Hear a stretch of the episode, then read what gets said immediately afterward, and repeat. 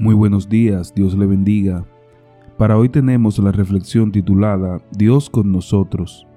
Mateo 1:23 dice, Una virgen concebirá y dará a luz un hijo, y le pondrás por nombre Emmanuel, que significa Dios con nosotros. Soren Kierkegaard escribió un breve relato que ilustra muy bien lo que el Evangelio quiere transmitir cuando dice que Dios está con nosotros. Kierkegaard recuerda que un rey estaba muy enamorado de una joven humilde que vivía en una pequeña y pobre aldea de su reino. Un día, el rey decidió declararle su amor a la plebeya, llevarla al palacio y ataviarla con vestidos preciosos y joyas finas. Pero cuando ya estaba a punto de poner en marcha su plan, pensó para sí, ¿y ella me amaría? Llevarla al palacio mediante el uso de la fuerza no garantizaba que la joven llegara a amarlo.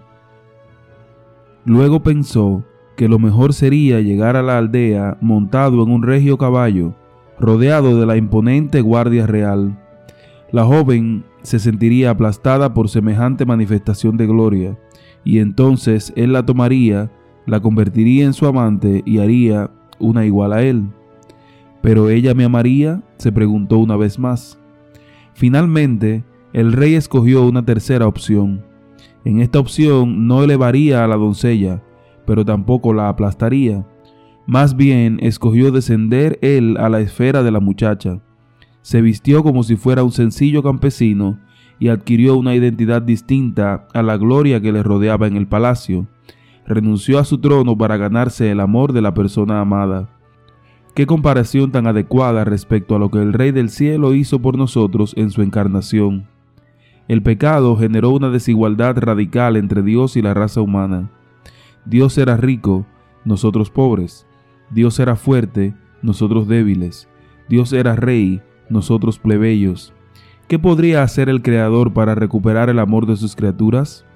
Pues por amor a nosotros, se hizo como nosotros, es decir, se hizo humano, y lo hizo cubriendo la inmensidad de su divinidad con el manto andrajoso de nuestra humanidad. Él se hizo Dios con nosotros.